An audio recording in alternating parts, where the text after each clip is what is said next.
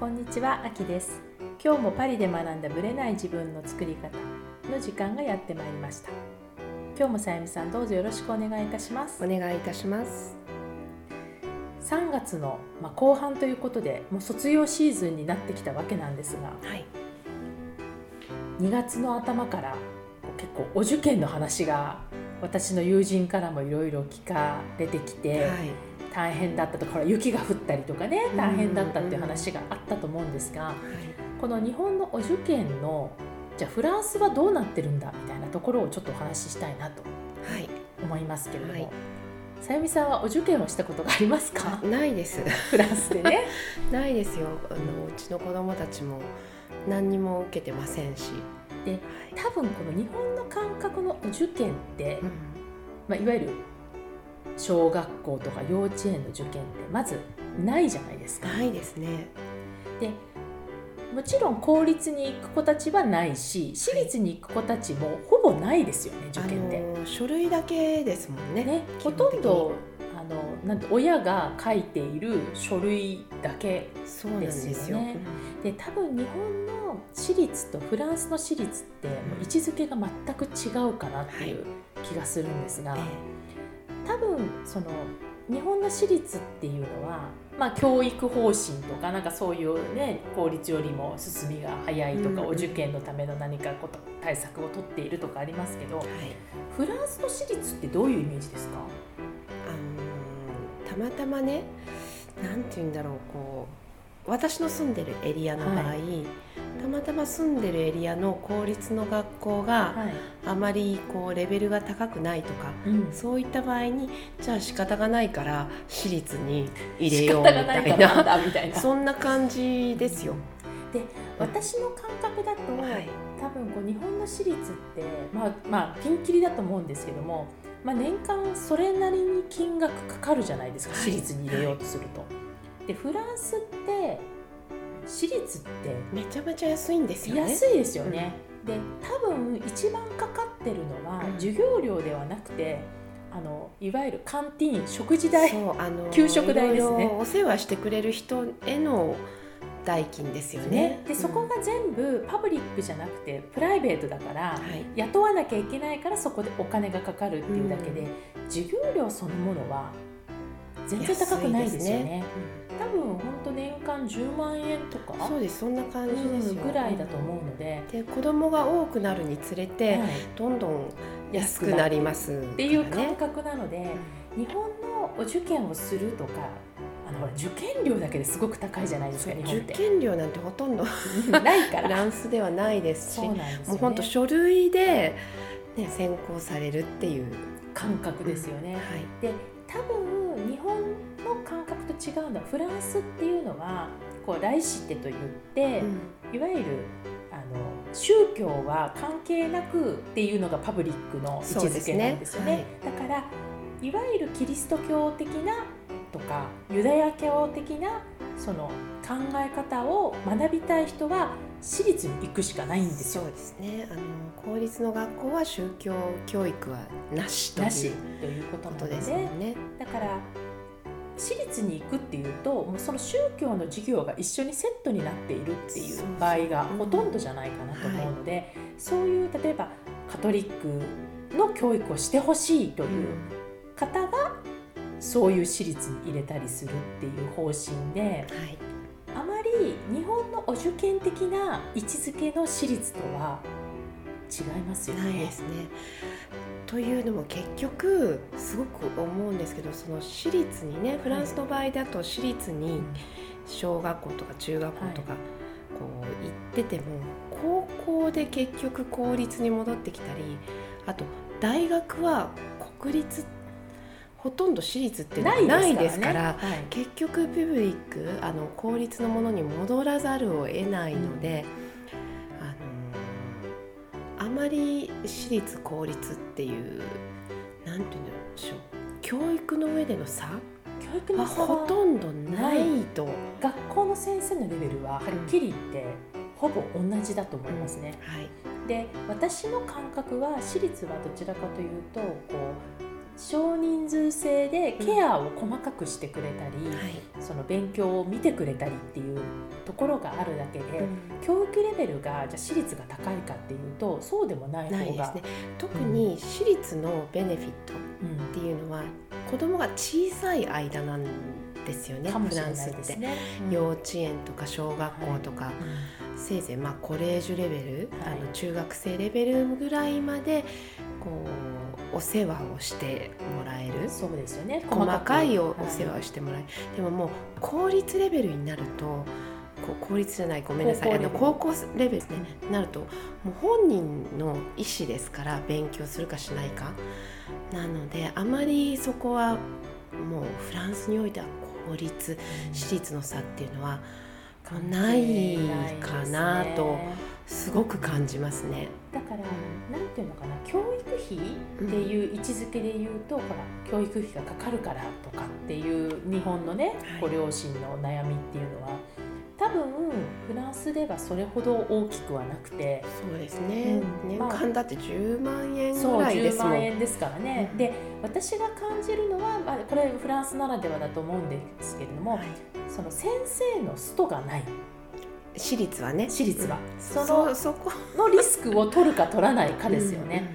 やっぱり公立に入れてが学校の先生がストを起こした時にじゃあその間子どもの面倒は誰が見るんだとか、うん。親が振り回されることすごく多いじゃないですか、はい。それが私立ではないっていうことで、うん。一時期ほらストが多かった時にはい。私立に流れた人がすごく多かったっていうのがねあったと思思うので、まあ、ストするかしないかっていうレベルかみたいな、うん、うんそういうふうに考えたら日本の受験とは全然違うかなと。そうですね、はい。するのでまあうちも多分お受験もなくこのまま高校卒業まで行くのかなっていう気がしますね。ね。我が家もそんな感じっていうかお受験がない。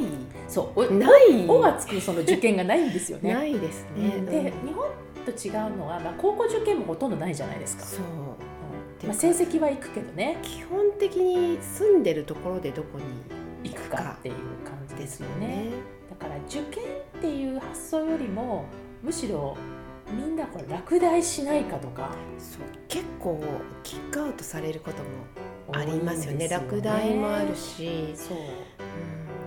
だから、まあ、これってあんま面白い感じでこう塾がないっていうのも、うん、この話はまた別にしたいと思うんですけど、うん。やっぱり学校のレベルがどこに合わせているかって公立の学校がね、うん。そこが日本とフランスで私も違うかなって気がするので、はい。まあ、この教育の話はまた別の機会にしたいなと思います。深いですもんねこれね。深いですね、うん。はい、お受験はないとはい。いうところで、はい、今日は締めさせていただきます。はい。はい、それでは本編スタートです。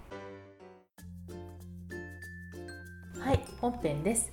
今日はですね、ちょっとディスカッションという形でフランスのフルタイムで働いているママさんたちって実はどうなのっていうところに興味を持ってらっしゃる方も多いと思うので、ちょっとその話をしたいんですが、まあ、いわゆるママ友ですよね。さゆみさんのママ友ではいバリバリにフランスのキャリアママの方とこの間じっくり話したという話をそうですね。聞いたのでちょっとその話をお聞かせいただけますか、はい。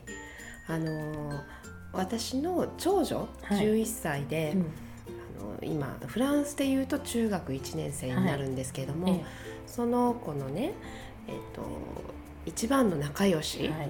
男の子がいるんです。はいはいはいでその男の子のお母さんがあのつい先日週末に、はいああの遊びに来てって誘ってくれたんですね。はい。でお宅におあの訪問して、ええ。ー、といろいろねお話をしたんですけれども、はい。そのお母さんはフルタイムでえうん。某、あのアメリカ系のは IT 企業にお勤めの方なんですね。でお子さんが、えー、と6歳の子と、うん。その11歳の男の子と、男の子2人のママ、ええじゃあうちと一緒ですね。そうなんです。う。ん。なんですけれどももう本当にフルタイムでバリバリとお仕事じゃあされて全然やめないでやめないで。来てるってことなんですそうねなんです。であの旦那様は、まあ、ある意味半分公務員みたいな感じのうん。お仕事をされてる。はい。方でそんなにすごいお金を稼ぐわけではないけれども、とても安定したお仕事をされてるうんうん。という感じのファミリーだったんですよ。はい。ですごく気さくで、えあのまあ、アメリカ系の企業にいる方でもあるので、ええ。英語もすごくできるえ方、はいはい。でいっぱいお話ができたんですけれども、あのやっぱりね彼女が言ってた中でとても印象的だったのが、はい。仕事はねうん。彼女なりにすごくやっててとても楽しいと。キャリアも積んでるっていうかなりのキリャリアもあるし。だけれども子どもの成長をうん。もっとちゃんと自分でね、見たいっていうところをねすごく強調されてたんですよ。で少ない週末の時間に、あの一生懸命子供と一緒にゴルフをしたりあと蝶々が大好きだっていうことで蝶々のねうん。博物館に行ったりとか、うん。あとあのオペラ座でオペラを見せたりとかもう本当にすごい努力をされてるんですよ。だけど彼女本人曰く、うん。やっぱりすごい大変。うん。で毎日朝もう8時半には会社に行かなければはいいけないので、うん子供を連れて学校にねあの連れていくのもシッターさんにお,、あお願いしてる。でお迎えもシッターさんにお願い。あもうじゃあ完全にシッターさんをフルで？フルに雇ってるんですね。で彼女のが仕事が終わ終わるのが7時半ぐらい。で、うん。お家に戻れるのが8時。はい。でそこから一緒にご飯っていうのでもうく、はい、ち下の子は9時過ぎとかに寝てしまうのでですよね。本当に1時間、うん。一緒にいられるかどうか。一緒にいられない。で上の子はもうちょっとね中学生なので起きてますけども、でも勉強も見てあげなきゃいけない。勉強したらもうすぐにさっさと寝るみたいなうん。感じで終日は本当にもう子供とのコミュニケーションの時間もほとんどない。うんっていうことで週末しかない。でそれで、あのーすごくね彼女が悩んでたのが、うん自分ご自分のねキャリアをうんすごくこう追求してるのもそれはそれでいいんだけれども、子供との時間が取れないっていうことにすごくももっとねなんか足りないそう子どもの教育とか感性を伸ばしてあげるとかそういったことにもっと時間を自分で費やしたいんだけれども、うん今はできないなかなかできない。フルタイムでうん月金で朝8時半から7時半ぐらいまで働いていて、えだからもう本当週末しかないですよね。ないんですよ。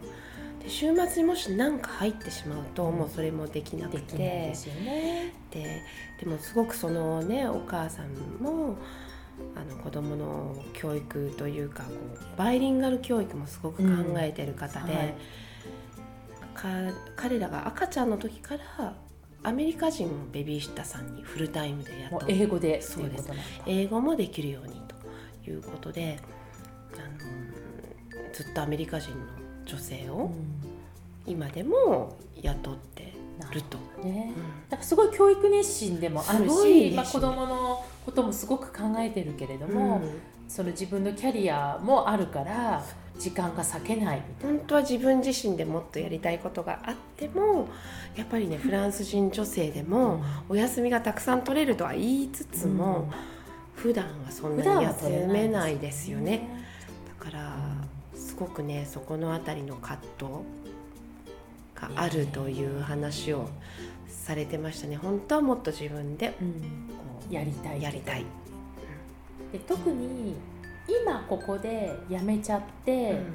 子供にかかりっきりになったら、まあ、自分のその積んできたキャリアもある意味こうねつながりがなくなっちゃうっていう不安もあるだろうから、そうですね。辞められないみいたいなところもきっとあるんでしょうね。ある程度あの会社でも結構あの大事なポジションにもうついてるみたいなので、はい。まあ辞めるのも躊躇されてるんじゃないかなと思いますよね。うん。まあ、守られてますしねフランスの、うん。まあ、そうですよでね会社は会社員っていうのはね辞めちゃったらもったいないところはありますそもんね。れもあるので辞めるっていう多分あの決断はないと思うんですけどもじゃあどうやって子供との時間を取ろうかっていうのでねすごく悩まれてました。で大田区に伺った時も週末だったのでご自分でねケーキを焼いてたの、うんもうなんかねすっごいなと思ってあのない時間のない中で、やることはやるみたいな。そうすごいなと思いましたね。まあ、だから本当に彼女の時間はないですよね。もう多分ご自分の時間はほぼゼロ。ゼロですよね、うん。仕事と子供のこと家族のこと。で、うん。本当終わってる一日っていう感じで、まあ、彼女はそれを良しとしてるから、ある意味時間がなくってもむしろ子供の方に時間を割きたいって思ってるんだとは思うんですけど。で唯一の時間がお子さん2人ともピアノを習ってるんですって、はい。でお家に先生に来てもらってるんですけども、うん。その時に彼女本人うん。も1時間一緒にレッスンを受けるって言ってました、それだけが自分の時間。でもほとんど練習する時間ないんじゃないですか？もう練習の時間は全くなし。ないね、もう全くなしって言ってましたね、まあ、こういう話を聞いてるとどこも一緒だなとうん。感じますよね。まあ、本当に確かにバカンスで夏休みが取れるとはいえ結局日々の生活はすっごいあの大変ですよ。ね。まあ、もちろんご主人の協力もあるとは思うけれども、でもそれ以上に全く自分の時間がないわけだから子供にね、うん付きっきりになれる時間もか1時間じゃんねそうなんですよだからこれはもう本当フルタイムの方だったらみんな思うことかなってそいううですね。で時間を節約するためにあのそのでしょうベビーシッターさん兼ファムドメナージュ、はいお手伝いさん、うん、やってもらったりしてもう夕食も作っておいてもらったりとかっていうことも多いみたいなので、まあ、自分の手料理をいつも食べさせられるわけではないですよね。あだからこう週末に頑張るんだろうねきっと。だからねやっぱりこう本当は全部自分でやってあげたいけどできない。だけど自分の仕事も大事というかね、まあ、やめるやめるという選択はない。ない、ですよね。フランスの女性で辞めるっていう選択があるのは本当になんか4人とかうん。5人とか子供が生まれた人はそういう発想になる人いますけどうん。まず2人とか3人じゃ辞めないですね人多いですよね。ややめるっていう選択がまあほぼないというのが普通な感じですよね。うんですよねだからその中でどうやって子供とコミュニケーションをとっていくか、うん、でそこのねご家庭のお子さんもうちの子のみたいにとってもシャイなんですよね、うんうん。あのあんまり喋らないし、はいはい恥ずかしがり屋さん？あそうなんですね。でどうやってもっとこうお友達をね増やしていけるかとかやっぱりいろいろと悩んでるみたいで。うんうんあの仕事のねいろんな大変なこともあると思うし子どもの教育においての大変さもあると思うしああだすごいな大変だな大変ですね。とちょっとね思いましたね。やっぱりこう関心を両方に向けとかなきゃいけないって、まあ仕事のことを考えてる時も、まあ、その子供のことも一緒に考えなきゃいけないっていうとわけわかんなくなってくる時ありますよね。あります。もうねフルタイムじゃなくてもわけわかんないのに、うん。本当に。うん。本当にそうです。でもそのお母様のねすごいなと思うところが常にこう外を向いてるというか、うんうん。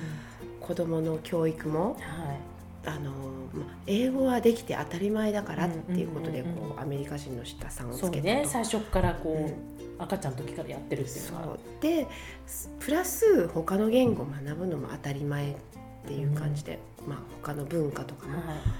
すごくねあのオープンな方だなと思って、うんうんうんうんすごく開けた方そうですね。本当オープンな感じで、だなと思ってね、うん。すごく感動しました、ん。こういうあのお母さんに育てられた男の子。うんがうちの長女のボーイフレンドっていうのは ありがたいことだわと思いましたよ。方で週末は本当に一緒に息子さんたちと時間が一緒に何かできるようにっていうことで一緒にゴルフをやってると言っましたね。ピアノ彼の希望なのゴルフはゴルフはお母さんが趣味なんですって。そこにこうお子供を。母さんの趣味に子供を巻き込んだなるほどって言ってねましたで興味持ってくれたらそれでいいで一緒すよね。に楽しくやってるって言ってましたね。うん。なるほどね。でほら子供2人いたらまたね全然違いますもんね。ね。だからなんかあこの方も親の趣味に子供を巻き込んでるんだって。私はバレエに子供たちを巻き込んでますけど、はいはいあまあでもそれで子供と共通のん。なんて言うんだろうこう話題ができるし、うんね。趣味ができるんだったらうん。いいことかなと、そうですよね、うん。それはね。わかりますね。う、ん。いやーなんかこうきっと彼女の声ってまあ本当に当たり前というかみんなが感じてることでうん。でそこに悩みながら、まあ、結構教育熱心なお母さんも多いし、そうですね、まあ、お父さんも多いしね、ううん。でも本当にあの日本の女性もいろいろ悩みつつこうお仕事。して。と子育てと、ね。家庭とのこう両立というか、うん。皆さん一生懸命されてると思うんだけれどもフランスの女性も同じ同じまあ、どこも一緒だよと、本当に同じですよ。うん。うん。だからなんかね会社のスタイルとか文化の違いはあったとしても、うん。悩むポイントは案外同じなんだなって考えると、ね。うん、なんかこうそこだけにねこうなんか自分の悩みだけがもうなんかどうしようもないって思う必要もなくて、うん。まあ、みんな悩みながらなんとか解決策を見出しつつやってるっていう感じなんでしょうね。そうね。うん。あとはあの誰か人の手を借りる、うん。そのベビーシッターさんというかね。そこうまくやっぱり借りてますね。いやもうね全部を自分でやろうとすしたらもうパンクしますよ。本当ですよね。はい、うん。だからここはこだわる。でもここはこだわらないっていう。ところのメリハリをいかにつけていくかうん。っていうのはすごく大事だなっていうのを感じますね。やっぱりうん家事もやってフルタイムで働いてかつ子どもの教育もっていやお母さんの時間はないのはもちろんだけど、うん。お母さんそのものがもうパンクするよこれみたいな。ところだと思うので、やっぱりどこに重きを置いてどこをある意味まあ捨てるかっていうこととかももうもうやめるかっていう。絶対ここだけは譲れないっていうところだけはねね。自分でやるとか、うん。はいさゆみさんのこう捨てないポイントは何かありますか？私の捨てないポイント、こだわりポイント。日本語教育？あそこはねなんとか。ですね捨てられないですよね、だからフランス語のしフランスの学校の宿題は主人が病気になってももう知らないって感じですけど 1, 一回ぐらいしなくても大丈夫だろううんみたいなうん。感じですけど、日本語の宿題はやるぞみたいな、うん。そこだけはなんとかね。そうですよね、うん。やっぱそのこだわりは大事。ででそれが多分日本語教育に対するこだわりになったり、なんかそのカルチャー的なものには必ず参加しようっていう気持ちになったり。子供にもねきっとつあの伝わると思いますよ。そうですね。ううん。ん、それは同じです、ね、だってもう金曜日の夜とかになると日本語の宿題しなきゃって子どもたち結構土曜にね学校がある、うん。日本語の学校があるんですけど宿題しなきゃってみんなあわあわしてますからう、ん。もうそれが習慣となって、そうですよね。あの根付いてくれると、やっぱり勉強する習慣やるものだみたいな感覚になるってことですよね。うん。そう。だからそのこだわりを大事にするってこと。でそのこだわりのポイントをちゃんと持っておかないとそうですね。その時になって揺れたりするとうん。それがやっぱ子供にも出てしまうということですよあね。なたは金曜の夜は勉強するのみたいなね。他の子が遊びに行ってもあなたは勉強みたいな、うんそれがまあいつまで続くか分かりませんけど、まあ細く長くでもいいんですけどね。うん、でも、あのそれぞれのファミリーでねいろんなこうしきたりというか、うん。あると思うんですよ。うん。でもうちは日日本とフランスの合体ファミリーなので、うん。こうするんだよっていうのをあの教えてはいますけどね。うん、それがでも大事かなと思います、私はやっぱフランス食事？うん。私は食事はすごくこう、まあ、で手抜く抜きまけ抜きまくってるんですけどでも例えば和食とかうん。ご飯物とかうん。はすごく意識的っていうか本人たちが好きだからっていうのもあるんだけども、やっぱりこう母の味っていうのが日本の味なんだっていうお醤油とか味噌が出てくると大事だと思いますよ、うん、なので、私はご飯はまあ、手抜く時はフランス料理で手を抜いて。私もそのパターン。そうそう。フランス料理の時はもう手抜きまくって、ええ、で逆に和食は逆に私じゃないと作れないと思ってるから、ね、まあ、和食っていうほど和食を作ってるわけじゃないんだけども日本を感じさせるものは、うん、やっぱりこう私の役目かなっていうのはすごく感じますね。そうですね、うん、はいまあ、こういうちょっとフランスのキャリアママさんの本音を聞けたっていうことで、ね、ちょっと現状を知って知れたのではないかなと思います。はい、ありがとうございました。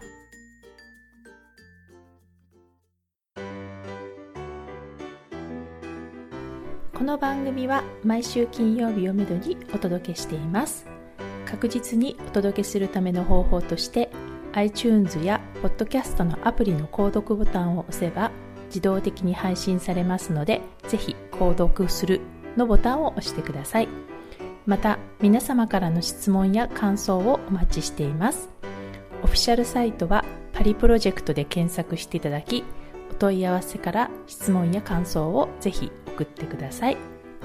オフィシャルサイトから LINE アットやメールレターで有益な情報をお届けしているので、こちらもぜひ登録してくださいね。